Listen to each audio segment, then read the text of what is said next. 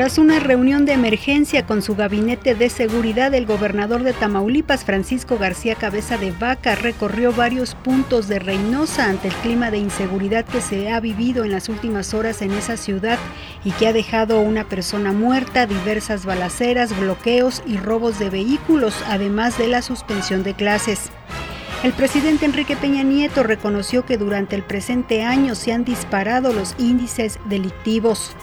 La Comisión Nacional de Gobernadores se comprometió a impulsar la transparencia y rendición de cuentas de los gobernadores y funcionarios estatales.